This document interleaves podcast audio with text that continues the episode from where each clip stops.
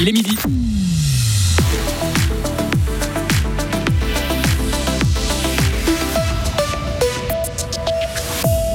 Des postes en double, des économies à réaliser, l'intégration de Crédit Suisse à l'UBS s'annonce ardue. Le Nouveau Monde et l'ancienne gare à Fribourg sont désormais une seule et même entité. Et la relève de Roger Federer, Federer est-elle en route? En tout cas, le Bernois Dominique Stricker a créé la surprise en se qualifiant pour le troisième tour de l'US Open hier soir. Une fin de semaine estivale avec plus de 25 degrés. Delphine Bulliard, bonjour. Bonjour. Environ 3000 postes de travail seront supprimés en Suisse avec le rachat de Crédit Suisse. L'UBS a annoncé ce matin sa volonté d'absorber totalement sa rivale. La marque Crédit Suisse sera maintenue jusqu'à la finalisation de la migration des clients prévue pour 2025. Toutes les activités seront ensuite assimilées à UBS. Le nouveau géant bancaire helvétique vise des réductions de coûts bruts d'environ 9 milliards de francs. L'avenir des employés des deux banques reste incertain. Les précisions de notre correspondante parlementaire, Marie Vuillemier. 1000 doublons de postes ont été identifiés dans l'immédiat en Suisse. C'est ce qu'a indiqué ce matin le directeur général du BS, Sergio Hermotti. 2000 doublons supplémentaires sont prévus dans les prochaines années. La banque prévoit donc environ 3000 suppressions de postes sans licenciement. La plupart des départs devraient s'effectuer dès la fin 2024 avec des pré-retraites ou des reclassements au sein du groupe. L'association des employés de banque a immédiatement réagi. Elle demande que les 37 000 employés suisses des deux entités soient traités de manière équitable. On ignore pour l'instant si des licenciements seront aussi prononcés et combien de postes seront supprimés dans le monde. L'agence Bloomberg affirmait fin juin que la moitié des employés de Crédit Suisse allaient perdre leur emploi, ce qui représente 35 000 postes. Les salariés les plus en danger seraient ceux de la banque d'affaires à Londres, New York et en Asie. Et grâce au rachat de Crédit Suisse, UBS affiche une performance record au deuxième trimestre. La banque a dégagé un bénéfice net de groupe de 25 milliards, pardon, 25 milliards de francs. Les Suisses ont vu leur fiche de paye augmenter au premier semestre de l'année la hausse des salaires nominaux s'élève à 1,8% selon l'Office, fédéral de la statistique, mais elle ne devrait pas suffire cette hausse à compenser l'inflation dont le taux annuel devrait se situer entre 2,1 et 2,5% de l'avis de nombreux économistes. Le gîte d'Alière à la Béra est en vente. La ville de Fribourg a pris cette décision car le locataire actuel a annoncé son départ pour la fin septembre. Propriétaire de la bâtisse depuis 1987, la ville considère que les liens qu'entretient Fribourg avec la station touristique ne sont pas assez forts pour conserver le gîte dans son patrimoine immobilier. Le chalet a été expertisé récemment et ne nécessite pas de travaux de rénovation urgents selon le conseil communal. Le conseil général aura le dernier mot en cas de vente. L'ancienne gare et le Nouveau Monde à Fribourg se marient après euh, saison de concubinage. L'endroit s'appellera désormais le Nouveau Monde à l'ancienne gare. Avec leur fusion, les deux entités veulent créer un espace où se rencontreront rencontreront public et artistes, même au-delà de la scène. Le programme proposera toujours des concerts, mais aussi des conférences et des expositions. Anna Basile, la directrice opérationnelle au Nouveau Monde, nous explique comment a démarré ce projet. Alors cette idée vient de, de la base, la création du, nouveau monde.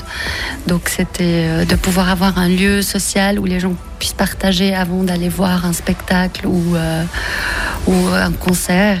Et donc euh, voilà, à travers des années, il y a eu beaucoup de, choses qui se sont passées et nous, on a décidé de remettre ce projet en, marche.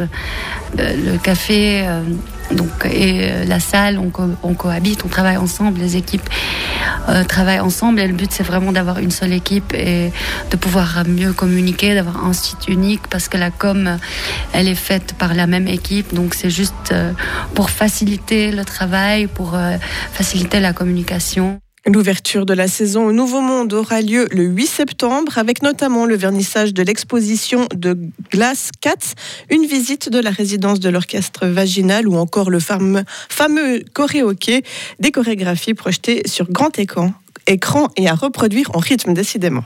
En France, 17 hommes seront jugés pour viol. Oui, ils sont soupçonnés d'avoir participé à un système ayant débouché sur des agressions dans le cadre de tournage pour la plateforme pornographique French Bukake. L'enquête évoque une cinquantaine de femmes identifiées comme victimes.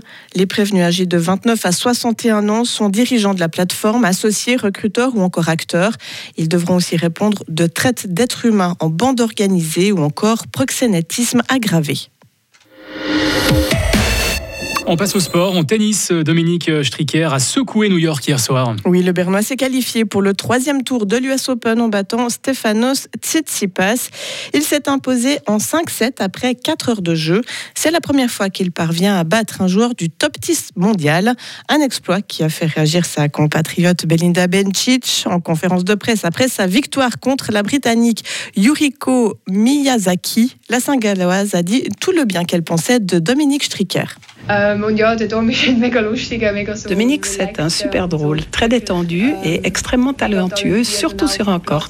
Mon avis, il est très fort mentalement. Il a définitivement une force mentale exceptionnelle dans des situations comme 9-9 dans un super tie-break ou comme à Wimbledon, par exemple, où il gagne sur le score de 7-5 dans le cinquième.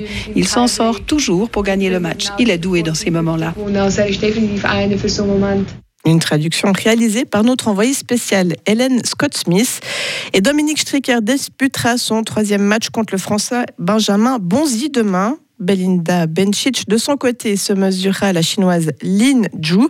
Ce soir, c'est Stan Wawrinka qui tentera de se qualifier pour le troisième tour. Le Vaudois affrontera l'Argentin Thomas Martin Echeverry.